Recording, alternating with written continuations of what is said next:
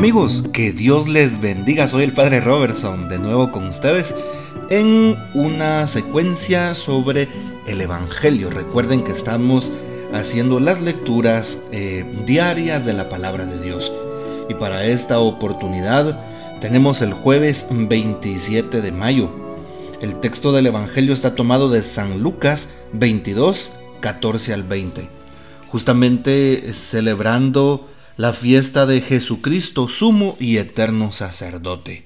En la liturgia se reviste mm, de color blanco el sacerdote y pues cada parte de eh, la identificación litúrgica. Y nos dice San Lucas 22, 14 al 20, en aquel tiempo, llegada la hora de cenar, se sentó Jesús con sus discípulos y les dijo, Cuánto he deseado celebrar esta Pascua con ustedes antes de padecer porque yo les aseguro que ya no la volveré a celebrar hasta que tenga cabal cumplimiento en el reino de Dios. Luego tomó en sus manos una copa de vino, pronunció la acción de gracias y dijo, Tomen esto y repártanlo entre ustedes, porque les aseguro que ya no volveré a beber del fruto de la vid hasta que venga el reino de Dios. Tomando después un pan, pronunció la acción de gracias, lo partió y se lo dio diciendo, Esto es mi cuerpo que se entrega por ustedes hagan esto en memoria mía. Después de cenar, hizo lo mismo con una copa de vino, diciendo, Esta copa es la nueva alianza, sellada con mi sangre, que se derrama por ustedes. Palabra del Señor, gloria a ti, Señor Jesús. Bien, indispensable saber que Jesús es el buen pastor, el sacerdote por excelencia, sumo y eterno sacerdote. Lo dice de hecho la carta a los hebreos. Jesucristo es el sumo y eterno sacerdote delante de Dios. De él participamos también de su sacerdocio. Participamos del sacerdocio ministerial, todos los sacerdotes. Y del sacerdocio de Cristo participan los laicos de ese sacerdocio común de los fieles. Es decir, esa entrega, ese culto, esa reverencia, ese reconocimiento y esa fe en Cristo Jesús.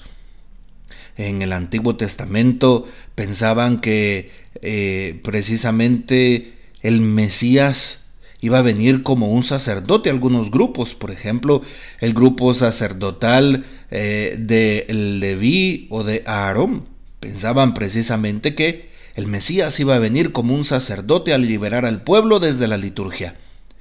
Cada grupo tenía su forma de pensar sobre el Señor y sobre el Mesías.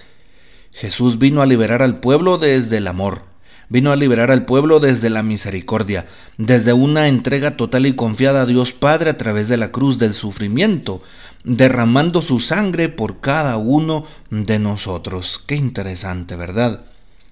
Y, por supuesto, eso significa que para cada uno de nosotros es importante y vital reconocer a nuestro Señor, que nos invita a actuar como Él, con misericordia, y que se ha quedado con nosotros en ese hermoso y bello sacramento de amor, como lo es la hostia consagrada, la Sagrada Eucaristía como uno se convierte eh, en aquello que come, dice un dicho popular, al comer a Dios, al comer al Hijo, nos convertimos en hijos.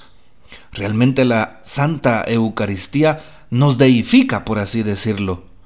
Nos asimila al cuerpo del Señor que se entrega por nosotros y nos embriaga con su sangre derramada por nosotros. Así es. Y por eso es importante saber que, como dice San Pablo, debemos de ser hostias vivas en el mundo.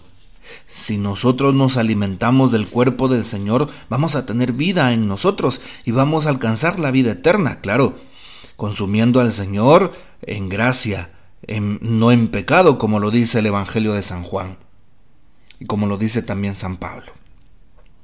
Importante saber que la carta a los hebreos también nos dice algo interesante en esta diferencia del sacerdocio de Jesús con el sacerdocio de la antigua alianza, del Antiguo Testamento.